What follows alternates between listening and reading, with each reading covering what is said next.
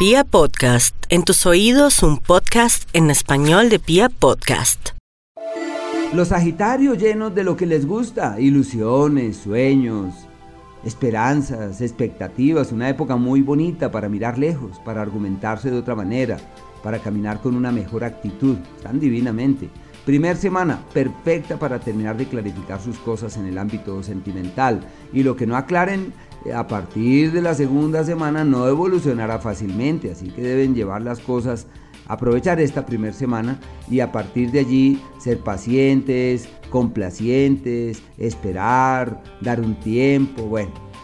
Como los Sagitarios son los amantes de los viajes, pues me imagino que en este momento son proyectos de viajes, expectativas de viajes y todo lo que hagan para moverse hacia otras locaciones, ya se empieza a evolucionar de manera amable.